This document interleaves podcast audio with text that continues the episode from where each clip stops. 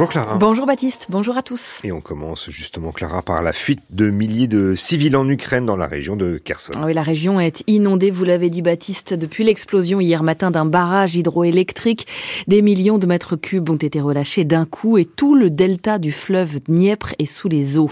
Kiev estime que plus de 40 000 personnes vivent dans les zones inondables et rejette évidemment la faute sur Moscou qui au contraire parle d'une attaque ukrainienne. La centrale était sous contrôle russe. Se servir de l'eau pour ralentir ou pour déstabiliser l'adversaire, c'est une stratégie qui n'est pas nouvelle. Pendant la Seconde Guerre mondiale, Staline avait par exemple détruit un barrage à Dnipro pour ralentir l'avancée allemande. Et depuis le début de la guerre en Ukraine l'année dernière, les barrages ont déjà été utilisés, Julie Pietri. 25 février 2022, quelques heures seulement après le début de la guerre, de l'eau s'engouffre dans le village de Demidiv, à 35 km au nord de Kiev. Le barrage en amont sur la rivière Irpin a explosé. C'est l'armée ukrainienne qui a tiré pour ralentir les troupes russes qui avançaient dangereusement vers la capitale pour transformer les sols en marécages et piéger les blindés. Près de 1000 personnes sont évacuées. L'objectif était de défendre Kiev coûte que coûte, dit alors le maire de la commune. Aujourd'hui, l'eau n'a toujours pas été complètement pompée sur ordre de l'armée. Les Russes aussi visent les barrages ukrainiens depuis l'an dernier. Ça a été le cas à Karachoun en septembre. Le réservoir bâti en 1930 sous Staline est frappé par huit missiles, une centaine de maisons inondées en contrebas. Une guerre contre les civils, dénonce alors Volodymyr Zelensky. Moscou veut semer la panique, laisser les gens sans lumière, chauffage, eau et nourriture. L'eau qui peut être relâché violemment, peut être aussi retenu stratégiquement. Ça a été le cas en 2014 quand la Crimée passe sous contrôle russe. Les Ukrainiens dévient l'eau du fleuve Dniepr qui allait vers la péninsule, la privant ainsi d'une grande partie de ses ressources. Une infrastructure d'ailleurs détruite par les Russes dès le début de la guerre. Ce pourraient être les tombes les plus anciennes de la préhistoire, découvertes il y a quelques années en Afrique du Sud. Des sépultures présumées qui pourraient dater d'il y a 300 000 ans, soit 100 000 ans avant l'Homo sapiens. Découverte controversée toutefois, c'est ce que nous dira notre correspondante en Afrique du Sud. On la rejoindra dans le prochain journal à 6h30. Et puis dans une demi-heure également, nous serons dans le cortège parisien où se sont réunis hier les opposants à la réforme des retraites. Et notamment les responsables syndicaux. Au total, la CGT annonce 900 000 personnes dans les rues de France hier, soit les plus petits cortèges depuis le début du mouvement de janvier. Le constat est le même au ministère de l'Intérieur où l'on a compté hier 287 000 manifestants. Le match est en train de se terminer, estime même le patron de la CFDT, Laurent Berger, qui regarde quand même une dernière fois vers l'Assemblée nationale. Demain jeudi, les députés discuteront d'une proposition de loi pour abroger la réforme des retraites. La présidente de l'Assemblée pourrait toutefois utiliser l'article 40 de la Constitution pour empêcher le vote. Épreuve des lignes de fracture à l'Assemblée, les oppositions y ont rejeté hier soir les comptes 2022 de la sécurité sociale, un vote sans grande conséquence, mais le gouvernement dénonce quand même une manœuvre médiatique avant le vote prévu au Sénat. Pas de publicité après 20h sur France Télévisions, sur le petit écran et sur toutes les plateformes de streaming de France 2, France 3 entre autres. Voilà l'une des mesures préconisées par un rapport parlementaire sur l'audiovisuel public. Le texte complet est présenté ce matin en commission. Il, arrivera dans l'hémicycle de l'Assemblée la semaine prochaine. Des orages en Rhône-Alpes, un ciel lumineux partout ailleurs. Météo France prévoit toujours des températures estivales aujourd'hui. 18 à 22 degrés ce matin, 25 à 28 cet après-midi. 6h04, on débute les enjeux, c'est avec vous, Baptiste Muckenstorm. Merci Clara Lecoq-Réal et vous, on vous retrouve tout à l'heure à 6h30. France Culture, l'esprit d'ouverture. Avez-vous passé une bonne nuit? Parce que nous, au Book Club, nous n'avons pas trouvé le sommeil. Nicolas Herbeau. Ce midi, mercredi, rime avec insomnie. Les écrivaines Marie Dariussec et Chloé Thomas explorent notre sommeil et nos nuits blanches à travers un roman et un essai. Le Book Club, du lundi au vendredi à 12h50 sur France Culture, franceculture.fr et l'appli Radio France. En partenariat avec le journal La Croix. Et voilà, nous sommes à une semaine du bac philo qui effraie un peu tout le monde, mais qui fascine aussi. Géraldine Mulman. C'est l'occasion de réfléchir à ce que veut dire argumenter. Par exemple, quel était ce drôle d'exercice médiéval qu'on appelait la disputatio? Et pourquoi la France a-t-elle mis sur un véritable trône la fameuse dissertation et notamment en philosophie? Nous vous proposerons aussi quelques travaux pratiques en traitant avec des profs de philo certains sujets typiques du bac. Avec philosophie, du lundi au vendredi à 10h sur France Culture, franceculture.fr et l'appli Radio France.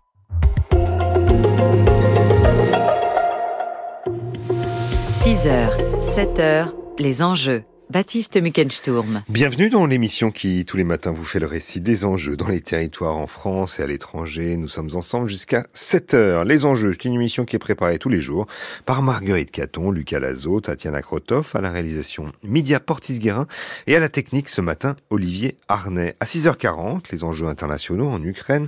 Après l'explosion qui ont détruit, qui ont, les explosions qui ont détruit le, le barrage de Karovka en amont de Kherson sur le Dniepr au sud-est du pays. Une région désormais inondée. Les autorités ukrainiennes évacuent 17 000 personnes de la zone ukrainienne alors que les 25 000 autres se trouvent en zone russe. Moscou et Kiev se renvoient la responsabilité de la destruction du barrage. Ce nouvel épisode de la guerre change néanmoins le profil du terrain et la ligne de front entre les deux belligérants.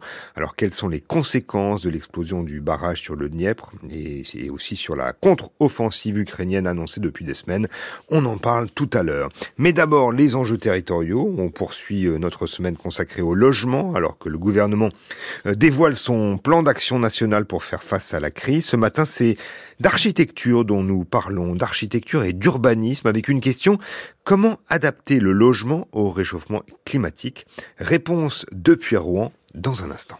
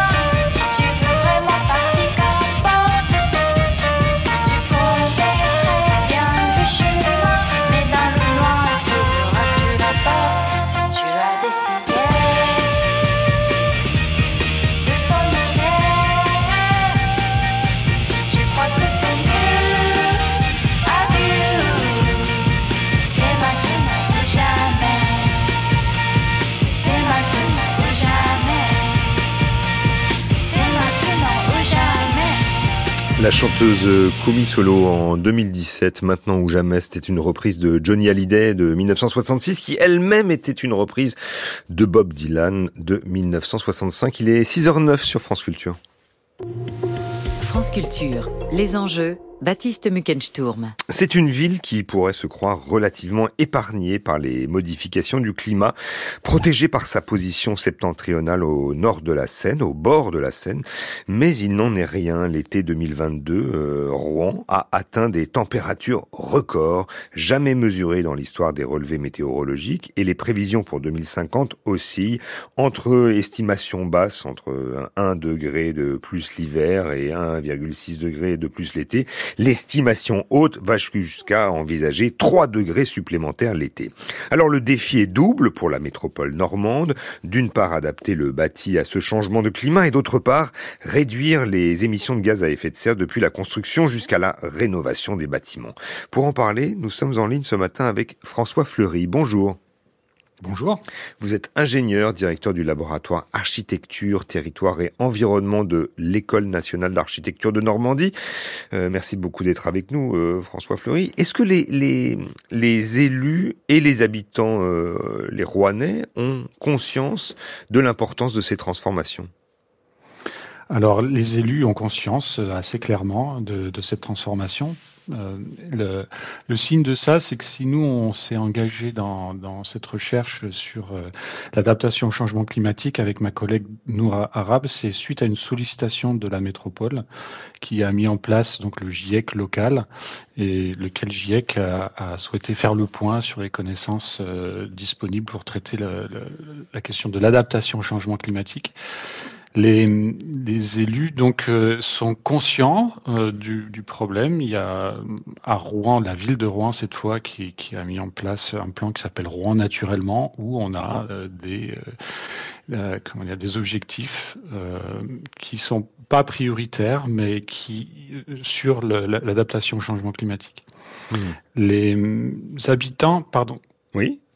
Le, on, a plus de mal à, évaluer leur, sensibilisation à la question, mais euh, il faudrait des études sociologiques, des enquêtes un peu approfondies. Mais on, organise cet été une campagne pour évaluer euh, la, performance des, des logements euh, à Rouen en période de canicule. Et donc, on a besoin du concours des habitants. Et suite à, l'appel qu'on a lancé, on a quand même un retour qui est très euh, encourageant. Et, donc, ça me laisse penser que les habitants sont aussi assez euh, sensibles ou entourés en tout cas intéressé à, à, à, mieux comprendre ce qui se passe et, comment on peut agir mmh. chez soi en période de canicule. Oui, une bonne mobilisation hein, de, de, de, ces habitants de Rouen autour de, de cette étude que vous avez lancée. Est-ce que la rénovation énergétique euh, a été, euh, on peut le dire, elle a été longtemps euh, l'alpha et l'oméga des, des politiques climatiques en matière de logement, mais est-ce que c'est encore le cas? euh, la rénovation énergétique, elle n'est pas terminée. Hein. Euh, on, attend encore des effets positifs des dernières euh, contraintes réglementaires euh, en la matière, au moins pour le parc privé. Et disons que pour ce qui est du logement social, les choses sont quand même engagées depuis longtemps. Donc on a une grande proportion du, logement collectif social qui est effectivement réhabilité. Les, les, bailleurs commencent à, aujourd'hui en particulier Habitat 76, que je connais le mieux parce qu'on travaille avec eux, sont en train de euh, mettre en place des plans stratégiques pour les maisons individuelles euh, de, de, leur parc euh, social. Euh, et, et, mais ce, ce, ce, ce dont on s'aperçoit, c'est que le, les milliards d'euros qu'on met dans la rénovation énergétique, euh, telle qu'elle a été pensée jusqu'ici, est très peu efficace. Si on en croit deux études qui ont été faites euh, en, en, Angleterre, mais aussi en Allemagne, euh, à, à, cause de l'effet rebond, on n'a quasiment pas de réduction finalement de la dépense énergétique dans le logement. C'est-à-dire l'effet rebond. Cette dépense. Alors, l'effet rebond, ça consiste à, à dépenser plus parce qu'on a euh, un, un, un, logement ou une voiture plus efficace. Si votre voiture, elle consomme moins d'essence, bah, vous aurez moins de scrupules à, à conduire plus loin, voire à, à, conduire plus vite. Vous voulez dire Et que quand c'est mieux isolé, on fait moins attention, donc on, on, on réduit pas les consommations? Exactement, exactement. Les, habitants ont tendance à revenir à des températures de 21-22 où on est bien en t-shirt, y compris l'hiver. Et donc ça, limite fortement l'efficacité de ces stratégies de, rénovation énergétique qui sont qui, qui resteraient purement sur le plan technique c'est-à-dire euh, le changement euh, euh, des, fenêtres pour avoir du double vitrage, de l'isolation du sol, des murs, de la toiture, le changement de la chaudière pour qu'elle soit plus efficace, la maîtrise de, de l'étanchéité avec une VMC et puis des, des stratégies d'étanchéification. Euh, tout ça, c'est strictement technique et, et aujourd'hui, ça suffit plus. Et euh, notre mmh. idée, c'est que l'architecture peut apporter quelque chose qui, qui permettrait d'avoir euh, voilà, finalement un autre rapport à son logement et faire de, des économies. Mmh. Vous voulez dire que, en fait, la, la, réflexion, elle est plus seulement celle des ingénieurs qui, qui ont pensé l'isolation, notamment avec des matériaux qui ont un impact écologique. Il faudrait que vous nous en disiez un mot, mais l'architecture est aussi mobilisée donc notamment pour adapter les, logements à l'été, pour changer de paradigme. Oui, alors euh, différemment euh, l'été l'hiver, c'est-à-dire que pour la stratégie de réduction des consommations d'énergie euh, en hiver, qui qui ont pour objectif d'atténuer le changement climatique, on, on si on s'intéresse aux dimensions euh, architecturales, aux dimensions spatiales, aux dimensions du, confort, de, l'organisation de, l'espace, euh, mais aussi de, considérer le logement dans son ensemble, c'est-à-dire euh, avec des enjeux de consommation, mais aussi des, enjeux d'usage, de, confort lumineux, etc. On peut faire des propositions qui, qui vont euh, euh, inciter l'habitant à avoir un autre rapport à son logement. Euh, essayer de, de, le reconnecter avec une sorte de volupté du chaud, du froid, euh, montrer que euh, finalement la, variation euh, d'ambiance intérieure, ça peut être source d'un confort et d'une stimulation, un petit, un petit, peu comme euh, l'alimentation bio, si vous voulez. Euh, quand on mange bio, c'est pour préserver l'environnement, mais aussi parce que c'est meilleur. Et eh ben, il faut qu'avec l'architecture, on, on, arrive à faire la même chose. C'est-à-dire que comment est-ce qu'on arrive à rendre le logement plus intéressant, plus voluptueux, tout en, en réduisant la consommation d'énergie? En, en, évitant la climatisation, évidemment. Alors euh, voilà, j'y viens, c'est-à-dire que euh, ce qui est valable en hiver euh, sur le concept que je viens d'indiquer est valable aussi en été.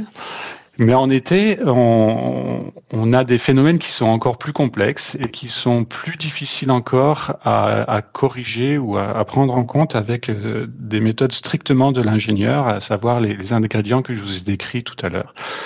Euh, pourquoi? Parce que euh, ben, la température elle est plus fixe à l'intérieur du logement, à moins d'utiliser la clim. Mais on verra que euh, à Rouen c'est encore temps de faire en sorte qu'on ne voit pas arriver massivement la climatisation. Mais ces phénomènes plus complexes, c'est la ventilation de, des, habitations qui, est difficile en fait à modéliser avec les outils classiques de l'ingénieur parce que ça dépend du vent, ça dépend de la manière dont le, logement est cloisonné à l'intérieur, de, de, des ouvertures des fenêtres etc. Donc, euh, mais aussi euh, l'inertie qui n'est pas prise en compte tellement dans la thermique d'hiver en ce moment par les réglementations. Donc il y a en fait une, des phénomènes qui sont plus complexes, plus difficiles à modéliser avec des outils de calcul, mais que les architectes euh, euh comprennent et peuvent, euh, dont ils peuvent tenir compte pour proposer des améliorations dans le logement. Mmh. Effectivement, vous parliez de la climatisation. Ben, il faut savoir que la climatisation, euh, en, en, 2016, elle, elle, équipait 14% des logements.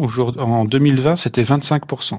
Euh, vous, vous parlez que, de Rouen Ou vous parlez non, de là, c'est sur la France. J'ai pas les données pour euh, Rouen en particulier. C'est sans voilà, doute un peu moins France, compte tenu de la position géographique. Certainement. Et justement, euh, ça fait partie des, de, de l'intérêt de travailler maintenant sur la question, c'est-à-dire qu'il n'est pas trop tard pour éviter euh, un, une installation massive de climatisation dans les logements et dans les bureaux. L'une des caractéristiques de Rouen, c'est son bâti euh, patrimonial, son, son centre-ville ancien, la cathédrale de Rouen euh, qui date du 11e et 12e siècle, le quartier du Gros Horloge euh, qui lui est un peu plus tardif. Est-ce que vous pensez que c'est une architecture et un urbanisme qui peuvent plutôt bien résister aux grandes chaleurs?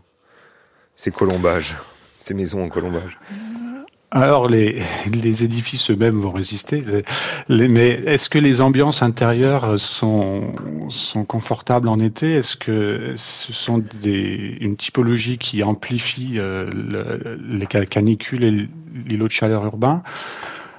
On n'en est pas encore bien certain. Euh, quand on a dressé les cartes d'îlots de chaleur urbain avec les, euh, les, critères et les techniques classiques, on s'aperçoit qu'effectivement ce centre-ville est le lieu d'un fort îlot de chaleur urbain parce que les rues sont relativement étroites, les édifices sont élevés, euh, ils captent bien la chaleur avec leur toit en ardoise et l'inertie des parois est assez moyenne. Euh, on va dire qu'elle est meilleure que euh, euh, la construction bois poteau-poutre contemporaine, mais elle est peut-être un peu moins bonne que celle en pierre massive ou en béton. En revanche, euh, est-ce qu'elle est adaptée à ces fortes canicules? Elle était adaptée au climat d'avant, euh, le climat d'avant de Rouen, qui est quand même euh, où on cherche la lumière en, hiver, dans l'intersaison. Donc on a des fenêtres qui sont plutôt généreuses et qui peuvent être orientées sud, sans forcément toutes les protections nécessaires pour éviter la chaleur de rentrée en été. Donc, euh, l'étude plus systématique et précise du comportement de ces édifices-là en, période de canicule est en cours en ce moment. Est-ce qu'il y a eu des grands efforts dans, la construction? Parce que là, donc, on, évoquait le, vieux Rouen euh, donc euh, du, du, 11e au, au 15e siècle. Est-ce qu'il y a eu des grands efforts dans la construction récente, par contre? Alors, dans la construction récente, de façon, enfin, elle suit euh, l'évolution euh, qu'on a dans toute la France, c'est-à-dire qu'il y a assez peu de prise en compte des spécificités locales dans les réglementations thermiques, qui sont très bien appliquées à Rouen comme ailleurs, on va dire. À Rouen, on a euh, connu, en tout cas, à, travers un certain nombre d'éco-quartiers, euh, des, volontés effectivement de, la métropole d'aller au-delà, c'est-à-dire d'imposer des labels plus performants d'énergie positive, avec des, labels comme le, le BPOS, bâtiment positif en énergie, euh, mais aussi des, comment dire, des objectifs de, de, réduction plus globale des émissions de gaz à effet de serre euh, dans la construction même. Euh, mais on parle plus d'adaptation, euh, on, on, parle plutôt d'atténuation du changement climatique. Euh, donc pour ce qui est du logement lui-même, dans ces zones, euh, dans ces écoquartiers, on demande par exemple, la, la métropole demande la, la, mise en œuvre d'un minimum de, de, quantité de matériaux biosourcés au mètre carré construit pour piéger le carbone et donc limiter les, les émissions de gaz à effet de serre associées à la construction. Est-ce que c'est le cas justement dans, dans les, les, quartiers, notamment euh, l'écoquartier euh, Rouen-Flaubert, là, qui est rive gauche à Rouen, qui est à quelques centaines de mètres de l'usine Lubrizol, hein, classée Céveso, et qui avait euh, été ravagée par un, violent incendie en, en 2019. Est-ce qu'on construit autrement justement dans, dans cet écoquartier? Euh, moi, j'ai pas constaté qu'on avait vraiment une euh, comment dire une évolution euh, très très marquée des techniques de construction. On va avoir euh, l'introduction effectivement de ces matériaux qui sont moins polluants, hein, y, compris en termes de gaz à effet de serre. On a des objectifs de, de réduction de, des consommations qui sont importants, mais ça génère pas forcément des, des mm, systèmes constructifs radicalement différents et, ni euh, la prise en compte de, la manière dont l'habitant pourrait euh, s'approprier le logement autrement pour éviter l'effet rebond notamment. Mmh. En revanche, euh, dans les dans les aménagements extérieurs dans, de ces quartiers-là, ben, on voit apparaître effectivement des, des, dispositifs euh, avec plus de végétation, avec euh, des dars, c'est-à-dire l'eau qui, qui s'invite à l'intérieur du quartier, qui structure l'espace aussi, et donc qui est de nature à réduire les effets d'îlot de chaleur urbain. Mmh. François Fleury, à vous entendre, on, on entend que l'architecture, en tout cas donc à vous entendre se, retrouve sur le front écologique. Est-ce que selon vous, la, la, la, discipline en France est prête? En tout cas, euh, on s'y attache euh, pour ce qui est de, l'enseignement des écoles d'architecture et de la recherche euh, dans les écoles d'architecture. Je pense qu'il y a de la connaissance qui est disponible, qui a été créée par euh, la, recherche assez récente dans les écoles d'architecture et qui a pu vraiment prendre un certain essor lors des des réformes, notamment la réforme de 2018. Et donc ce savoir aujourd'hui, il est disponible, on le transmet pour euh, le petit nombre d'étudiants conformes. Il faudrait euh, bien sûr investir massivement dans les écoles d'architecture. Euh, petit nombre, c'est quoi? C'est 20 000. Il y, y, a 20 000 étudiants dans les écoles d'architecture en France en ce moment, à peu près? C'est moins qu'avant? Alors, c'est pas forcément moins qu'avant. Je j'ai pas les chiffres exacts en tête. Euh, je, je, je vous fais confiance euh, sur sur ce chiffre. Mais quand on regarde les nos voisins européens, en tout cas, le nombre d'architectes par habitant est beaucoup plus faible en France qu'ailleurs. Euh, et là encore, je suis, je, je suis désolé, j'ai pas les chiffres précis. alors, il se trouve que je les ai. Il y a, alors, il y a 30 000 architectes qui sont inscrits à l'ordre contre, en France contre 56 000 en Espagne, 111 000 en Allemagne et 160 000 en Italie. Donc, effectivement, il y a une grande différence. Voilà, et donc euh, non seulement il faut qu'on forme plus d'architectes, mais il faut aussi qu'on ait les conditions pour bien les former et puis euh, diffuser cette, euh, ces savoirs et ces cultures qui sont euh, générés dans les recherches en architecture aujourd'hui dans les laboratoires. Mmh. Et c'est dans ce sens que l'école d'architecture de Rouen en Normandie a initié ce, ce mouvement de protestation de grande ampleur depuis janvier de, de, de cette année, enfin depuis février, puisqu'on n'a pas pu faire notre rentrée scolaire du fait du manque de personnel notamment. Et voilà. C'est ça, et vous appelez euh, à ce que de, plus amples moyens euh, soient consacrés euh, aux écoles d'architecture. Merci beaucoup François Fleury de, de, nous avoir expliqué la manière dont l'agglomération de Rouen, en tout cas la ville de Rouen, se prépare à, à, la transition écologique et comment vous, architecte, vous réfléchissez à ces enjeux. Je rappelle, vous êtes ingénieur, directeur du laboratoire architecture, territoire et environnement de l'École nationale d'architecture de Normandie. Merci à vous. Les enjeux à retrouver sur franceculture.fr et l'appli Radio France. 6h26, aujourd'hui sur France Culture. Alors d'abord, dans les matins de Guillaume Erner à 7h14, la question du jour, la lutte contre la réforme des retraites, que peuvent encore les syndicats? Et puis, à partir de 7h40, cette fois, l'accès au logement, on en parlait, euh, donc on en parlait il y a un instant, cette fois-ci, c'est les limites du plan Borne, donc évoqué dans les matins de Guillaume Erner tout à l'heure. Dans le temps du débat, ce soir, une question qui fait rêver certains, la semaine de 4 jours est-elle crédible? Pas sûr que tous les invités d'Emmanuel Laurentin soit d'accord.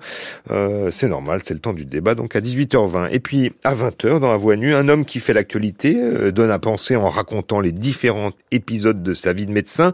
Il s'agit de François Crémieux, le directeur de l'assistance publique hôpitaux de Marseille, celui qui demande le départ définitif du professeur Raoult de son hôpital marseillais.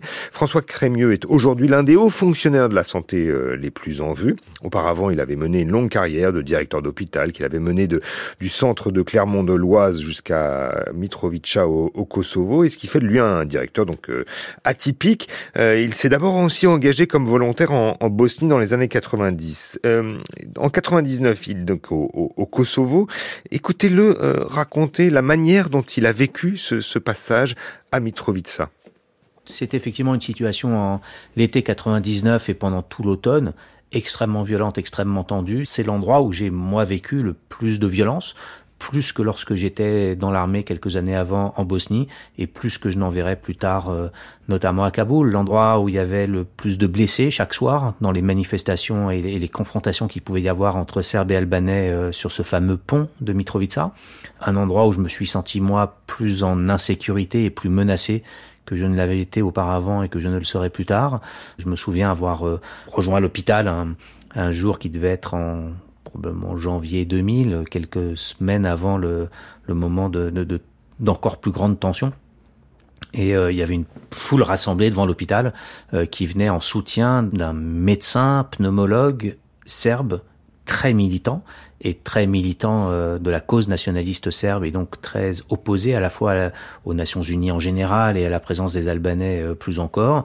Et donc cette petite manifestation qui venait soutenir le, le docteur Milanovic m'a pris fortement à partie physiquement et j'ai été exfiltré de cette euh, petite foule euh, fort hostile par les militaires qui m'accompagnaient.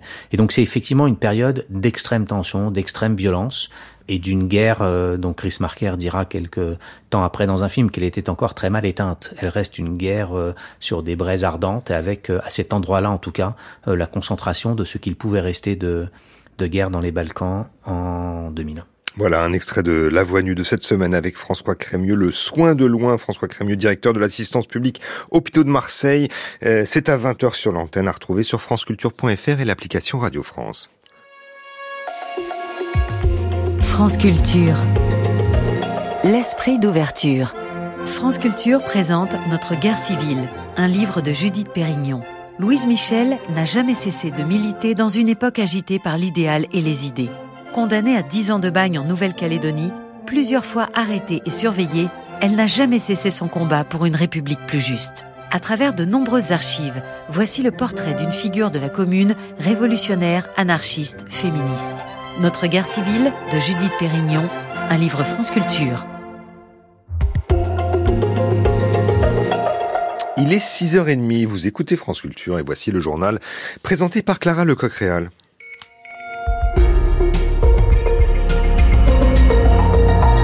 Bonjour Clara. Bonjour Baptiste, bonjour à tous. Il y a ceux qui y croient encore en regardant l'Assemblée nationale. Il y a aussi les désabusés qui annoncent la fin de la mobilisation de la rue. Les opposants à la réforme des retraites étaient moins nombreux hier dans les cortèges en France. Parole de syndicats en début de journal. Nous entendrons ensuite Françoise Gillot, artiste peintre, morte hier à l'âge de 101 ans. Elle travaillait les formes et la couleur après son histoire avec Picasso. Et puis des annonces en paléontologie. A-t-on découvert les plus vieilles sépultures en Afrique du Sud?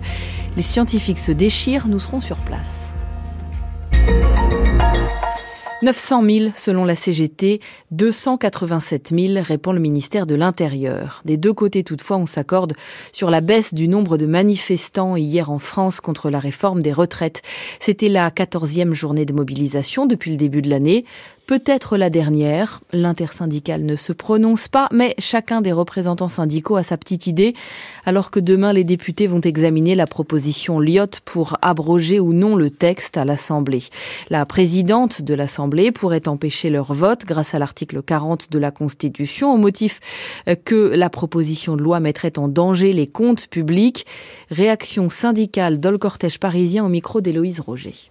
Pour la secrétaire générale de la CGT, Sophie Binet, rien n'est joué. Les choses vont se passer jeudi et nous appelons solennellement Yael Braun-Pivet à laisser l'Assemblée nationale voter parce qu'il y a besoin d'un vote démocratique sur cette réforme qui impacte concrètement nos vies. Continuer à se battre contre la réforme des retraites, c'est aussi l'objectif de François Omril, président de la CFE-CGC, pour qui une nouvelle manifestation reste une possibilité. Pourquoi pas Pourquoi pas, effectivement. Enfin, en tout cas, il ne faut pas l'exclure. Et il ne faut surtout pas que le pouvoir euh, exclut lui-même. Il faut qu'il comprenne que la mobilisation, elle va demeurer. Quoi qu'il arrive, nous n'abdiquons pas, nous ne baissons pas les bras et nous continuons à lutter contre cette loi. Mais pour d'autres, cela semble déjà perdu d'avance et il faut désormais penser à la suite, comme l'explique Benoît Test, secrétaire national de la FSU. C'était important pour nous de marquer le coup parce que cette proposition de loi Lyotte, elle était la dernière chose à laquelle on pouvait se raccrocher. Maintenant, euh, on a eu tellement de contournements et de brutalité dans cette réforme que, euh, évidemment, ce mouvement euh, va devoir continuer sous d'autres formes. C'est aussi le sentiment de Laurent Berger, secrétaire général de la CFDT. Ce qu'il faut, c'est qu'on montre notre force, c'est ce qu'on est en train de faire, qu'on montre notre unité, c'est ce qu'on est en train de faire, et pour qu'on porte les sujets sur le pouvoir d'achat, euh, il y a la question du logement qui est dramatique, et on voit bien que les réponses du gouvernement ne sont pas du tout à la hauteur. On a encore beaucoup de combats à mener, c'est important qu'on construise l'élément du rapport de force pour la suite euh, avec cette mobilisation aussi. Tous évoquent pour autant un intersyndical très soudé grâce à cette mobilisation et souhaitent le pérenniser. Une intersyndicale qui a prévu de se réunir la semaine prochaine. Le plein emploi, c'est l'objectif du gouvernement, passer en France de 7 à 5% de chômage. Pour passer au travail, le gouvernement présente ce matin au Conseil des ministres son projet de loi sur le plein emploi, justement. Il prévoit notamment une réorganisation des acteurs du service public, de l'emploi et de l'insertion avec la création de France Travail qui réunira les inscrits de Pôle emploi et les bénéficiaires du RSA. Une première démission dans l'affaire du fonds Marianne. Le préfet en charge de ce dispositif quitte son poste. L'inspection générale de l'administration euh, avait critiqué la manière dont Christian Gravel a attribué les subventions censées lutter contre le séparatisme. Un rapport l'accuse d'avoir privilégié une association qu'il connaissait bien. Il est question d'un appel à projet ni transparent ni équitable. Marlène Schiappa, la ministre, qui avait lancé ce fonds Marianne après l'assassinat de l'enseignant euh, Samuel Paty, en revanche, n'est pas directement mise en cause par le rapport. 6h34 sur France Culture, la suite du journal de Clara Lecoq-Réal. Les combats s'intensifient à l'est de l'Ukraine. Un gazoduc dans la région de Kharkiv a été bombardé selon le gouvernement local. Des tirs ont accompagné la fuite des civils de Kherson, plus au sud, sur les bords de la mer Noire. Kherson inondé, tout comme le delta du Dniepr, après l'explosion du barrage de Kharkova hier matin. C'est l'une des pires catastrophes humaines et environnementales depuis le début de l'invasion russe. La Russie et l'Ukraine se renvoient à la responsabilité. On y reviendra dans le journal de 7 heures et dans les enjeux internationaux après cette édition. Avant cela, nous nous arrêtons un instant sur une nouvelle controverse qui secoue le monde de la paléontologie. Dans une série d'articles qui doivent encore être revus par euh, des pairs avant publication, des scientifiques affirment avoir fait des découvertes d'envergure en Afrique du Sud.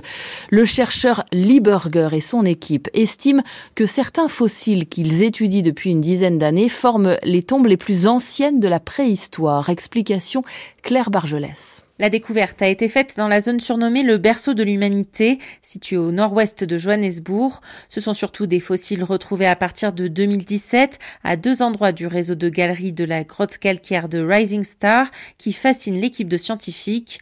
L'agencement des eaux et des roches fait dire à Lee Burger que ces restes de l'espèce Homo naledi ont été placés là de façon intentionnelle et qu'il s'agit donc des premières traces de pratiques funéraires.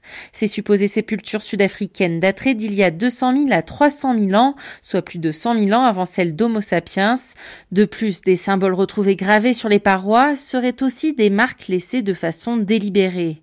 Cette découverte viendrait chambouler les certitudes paléontologiques qui attribuent ces pratiques funéraires à l'homme moderne et à son cerveau plus gros que l'Homo naledi.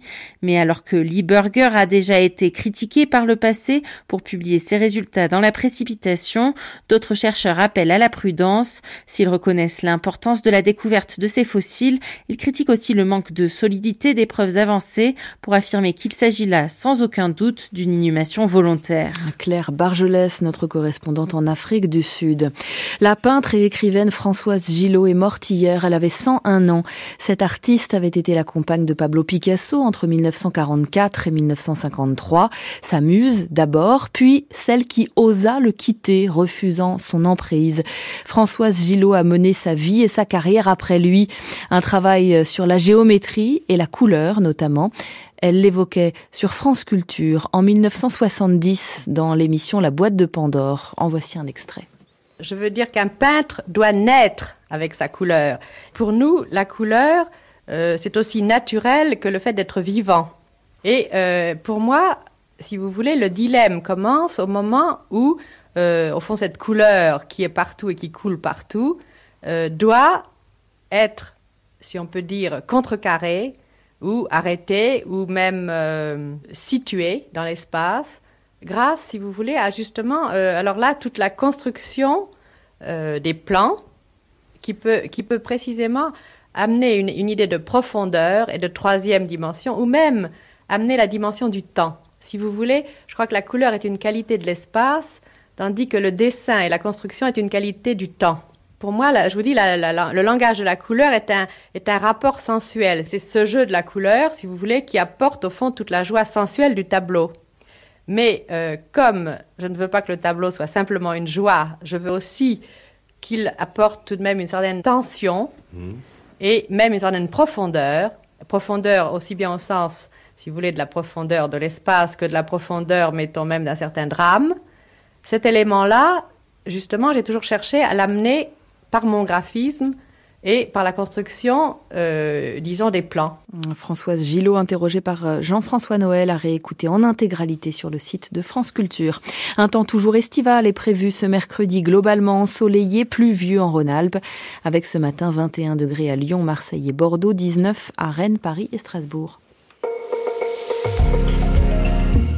Bientôt 6h38. Baptiste, je vous rends le micro. Merci Clara, on vous retrouve à 8h et le prochain journal de la rédaction de France Culture, c'est à 7h. 6h, 7h, les enjeux. En Ukraine, après les explosions qui ont détruit le barrage de Karovka en amont de Kherson sur le Dniepr, au sud-est du pays, une région désormais inondée, les autorités ukrainiennes évacuent 17 000 personnes de la zone ukrainienne, alors que 25 000 autres se trouvent en zone russe. Moscou et Kiev se renvoient la responsabilité de la destruction du barrage. Ce nouvel épisode de la guerre change le profil du terrain et la ligne de front entre les deux belligérants. Alors quelles sont les conséquences de l'explosion du barrage sur le sur la contre-offensive ukrainienne annoncée depuis des semaines. C'est le thème des enjeux internationaux. Dans un instant, juste après notre hommage à Astrud Gilberto.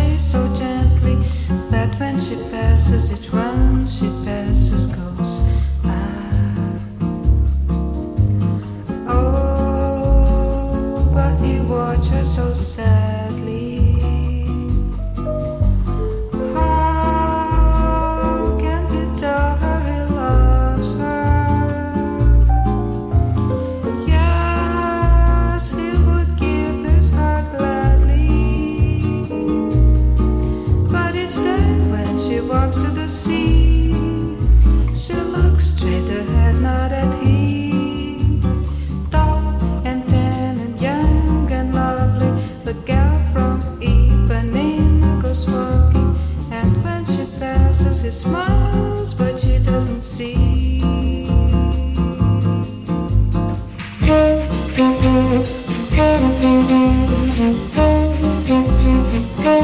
you.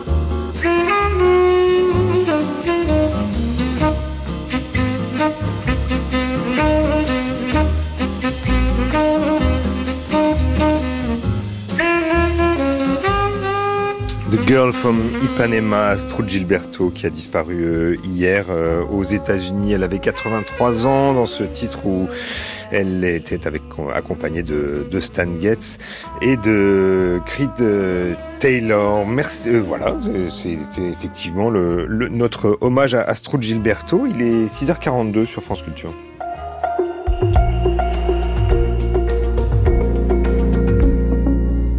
Et c'est l'heure des enjeux internationaux. Hier, dans la nuit, dans le sud de l'Ukraine, la ligne de front entre les troupes ukrainiennes et russes s'est profondément modifiée.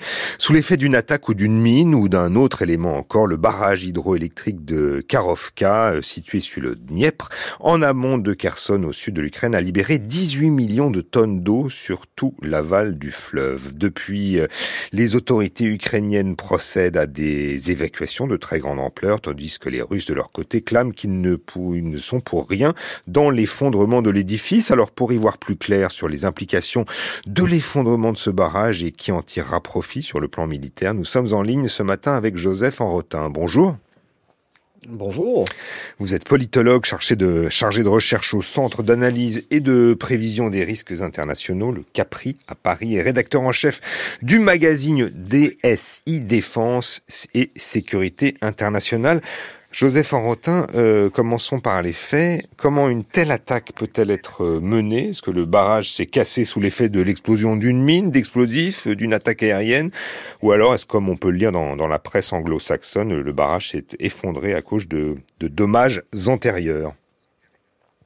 Alors, ben, pour l'instant, on n'en sait rien en fait. Il y, a, y, a, toute une série d'hypothèses qui, qui sont là. il faut savoir évidemment que l'année dernière, la Russie avait déjà annoncé vouloir miner le barrage. C'était au moment où finalement les, les, les, Ukrainiens tentaient de, reprendre Kherson. Euh, la Russie, en fait, qui disposait du contrôle sur une bonne partie du barrage, dont les installations euh, euh, de, de, contrôle. la Russie également, qui semble avoir fait monter le niveau des eaux donc exerçant une pression, une pression plus importante sur le barrage. Au-delà de ça, évidemment, bah, il y a la question d'une défaillance structurelle d'un ouvrage qui est tout de même relativement solide, mais qui a été affaibli également par des euh, par des euh, une série de, de, de, combats et de frappes euh, durant du, durant ces derniers mois. Donc au final, on n'en sait rien. On, on, on, verra finalement les l'histoire dira qui qui est responsable ou s'il s'agit d'une d'une combinaison de, de responsabilités. Mmh. Néanmoins, du côté ukrainien, on avance que on ne peut pas faire tomber le barrage sans avoir disposé des des explosifs à l'intérieur. Et puis les les les Ukrainiens aussi rappellent que l'une des tactiques développées par les Russes depuis le début de la guerre, c'est de frapper des infrastructures. Donc le Alors oui, évidemment. Oui, oui, tout à fait. Euh, effectivement, depuis le début de la guerre, on voit bien qu'il y a des, euh, des, des, des, villes, des infrastructures énergétiques, etc., qui sont frappées. Il est intéressant, militairement parlant, de frapper un barrage, justement parce que ça va causer euh, une inondation ça modifie un, certain nombre, un, certain nombre de, choses. Donc la, Russie est peut-être derrière, euh, cette affaire-là. Euh, voilà. Pour le reste, on n'est pas sur place, on n'en sait rien, on n'a pas vu euh, ce qui s'est passé exactement. Donc il y a une probabilité effectivement euh, qu'elle soit derrière cette affaire-là. Pour le reste, ma foi, on verra. Mhm. Alors pour ce qui est des conséquences, donc c'est une catastrophe pour les civils. 17 000 personnes sont en train d'être évacuées du côté donc de la rive euh, droite de, de ce Dniepr, euh, sachant mhm. qu'il y en a 25 000 autres, comme je le disais, euh, du côté russe, au sud. Les évacuations sont, sont importantes. Est-ce que c'est un effort important, logistique, humanitaire pour les autorités ukrainiennes?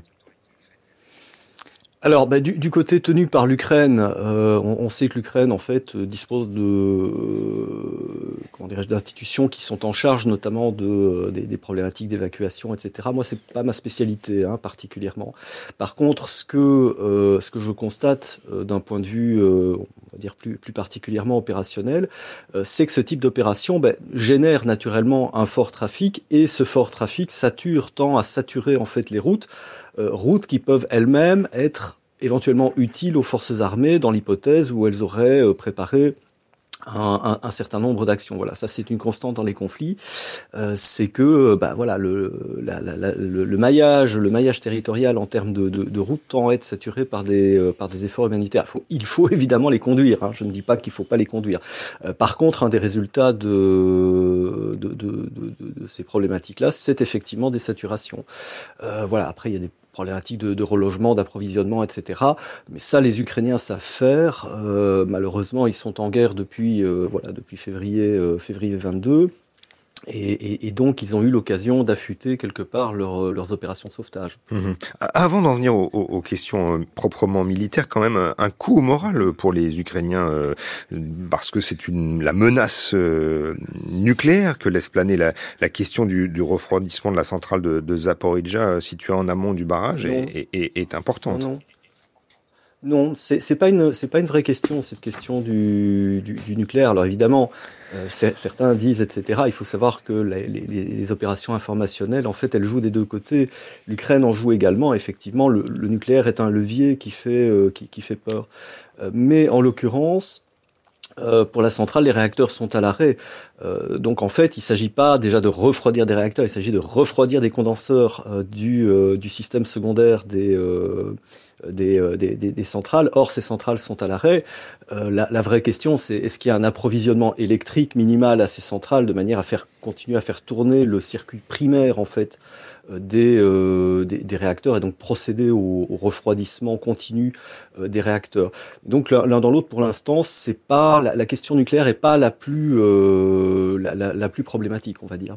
Hum, en effet, les, experts de, de l'AIEA euh, présents sur le site assurent qu'il n'y a pas de, danger nucléaire, euh, l'Agence internationale de l'énergie euh, atomique. Sur le plan tactique, alors, est-ce que c'est une manière, ce serait une manière pour les Russes donc de vider la rive sud où des populations ukrainiennes sont, sous contrôle russe, le territoire sous contrôle russe des, populations ukrainiennes, 25 000 civils, on le disait, est-ce que c'est un moyen de de, changer la, physionomie du, terrain.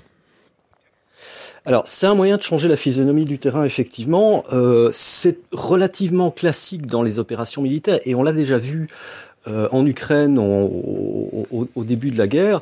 Euh, la possibilité, en fait, d'inonder parce qu'on fait, on lâche les, vannes d'un barrage, parce qu'on détruit une digue, etc.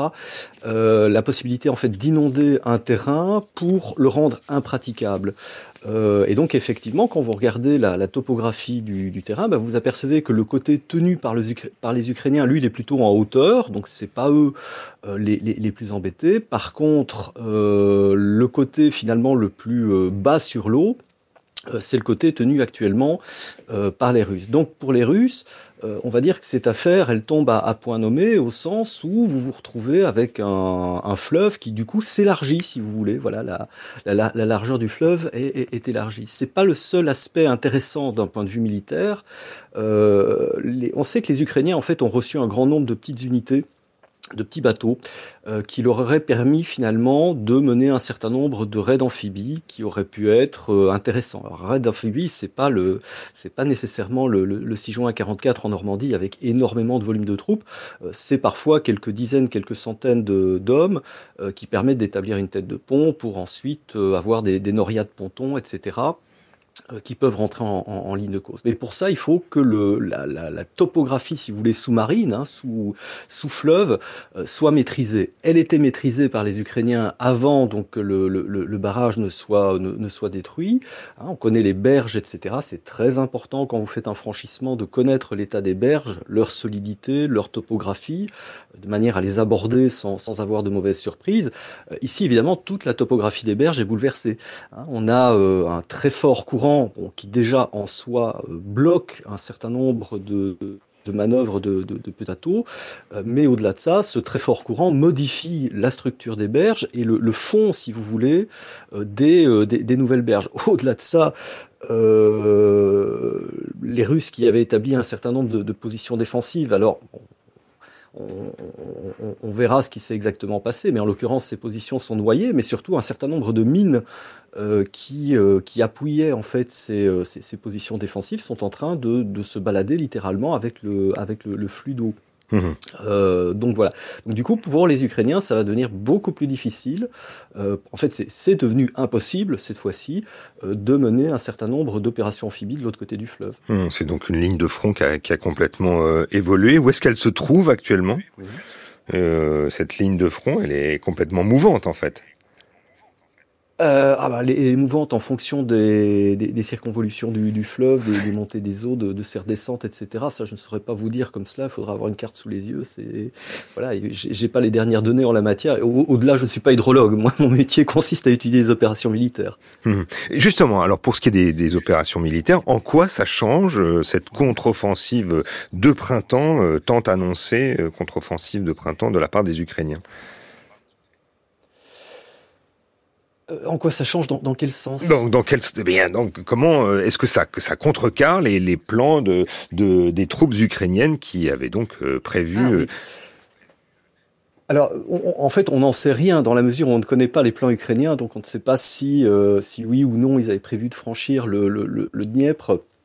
Euh, donc c'est une possibilité objective qu'ils aient pu prévoir un certain nombre d'actions euh, via le via le Dniepr. Alors voilà les, les, lesquelles bon on sait bien que les, Ukrainiens sont assez inventifs d'un point de vue euh, euh, tactique et d'un point de vue opératif. Maintenant il est, certain que du point de vue russe euh, il y a ce segment donc qui part de Novakakovka qui va jusque au, delta du Dniepr qui cette fois-ci est mieux défendu euh, par rapport à une action ukrainienne bah, qu'on considère comme étant imminente. Hein. On, a, on, a, vu qu'il y, y, a une intensification des actions ukrainiennes. Alors cette fois-ci sur les arrières russes, au contact euh, également. Alors la, phase dynamique, on va dire, de la contre-offensive n'est pas complètement lancée, mais il est vrai que cette histoire de barrage intervient à un moment tout de même très, euh, très particulier. Euh, il est évident également que à partir du moment où vous avez cette zone qui est mieux euh, défendue, si vous voulez, simplement par la présence d'un euh, d'un fleuve, alors le, fleuve reprendra son, son, cours normal, mais entre-temps les sols seront détrempés, ce qui veut dire que les, les, les, actions, on va dire, seront, seront, rendues beaucoup plus difficiles s'il faut utiliser des véhicules. Euh, et donc cette zone finalement défendue par le fleuve, mieux défendue par le fleuve, euh, permet de libérer un certain nombre de soldats, un certain nombre d'unités, peut-être pour les repositionner ailleurs, euh, en sachant que les Russes, par rapport à la longueur de la zone de contact avec les, avec les Ukrainiens, c'est-à-dire 1300 km environ, euh, bah, les Russes finalement sont en infériorité numérique. Hein, si, vous reprenez le cas de la doctrine OTAN, pour défendre 30 km, euh, il faut à peu près, donc entre les, euh, forces de reconnaissance, les, forces au contact, la force de réserve, il faut à peu près 200 000 hommes.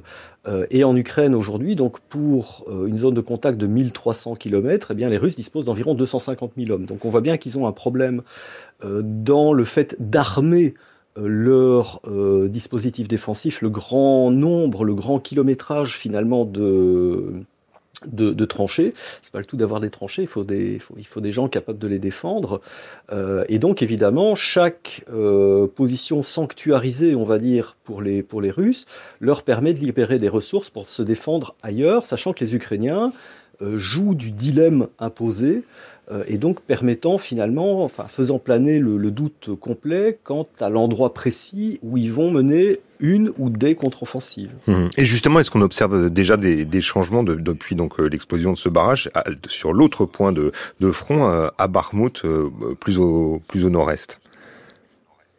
Eh ben, on n'en sait pas, on n'en sait pas grand-chose parce que les Ukrainiens communiquent traditionnellement extrêmement peu sur, leur, euh, sur leurs opérations. Alors on, sait qu'ils continuent à grignoter un peu au nord, au sud de la ville. Euh, on sait qu'il y, a un certain nombre de zones dans lesquelles il y a des opérations qui se font, mais l'étendue précise finalement de ces, de, ces opérations, leurs résultats, etc., est, est, pas nécessairement très clair. On sait que les Russes sont en, en défensive ferme, hein, qui, voilà, ils attendent les, Ukrainiens, ils savent que ça va se, se produire. Euh, mais on ne connaît pas exactement l'étendue des, euh, actions ukrainiennes aujourd'hui. Euh, alors peut-être que ça va démarrer d'ici quelques heures, mais peut-être que ce sera d'ici deux mois également. Hein, lorsque les actions sur les arrières l'an dernier sur les arrières, donc vers, la Crimée, etc., ont commencé en, en juin. Euh, elles n'ont fini par déboucher sur des actions que fin, des actions, on va dire, de, de, de, de contre-offensive majeure, euh, que fin août. Voilà, donc il y a, y a, eu un décalage en termes temporels qui était, euh, voilà, qui, qui, était quand même considérable. Ma foi, ici, on, on verra. C'est possible dans deux heures, dans deux jours, dans deux semaines ou dans deux mois. Merci beaucoup, Joseph Orantin. En effet, on verra d'ici quelques heures sans doute. Je rappelle que vous êtes politologue chargé de recherche au Centre d'analyse et de prévision des risques internationaux et rédacteur en chef du magazine DSI Défense et Sécurité internationale.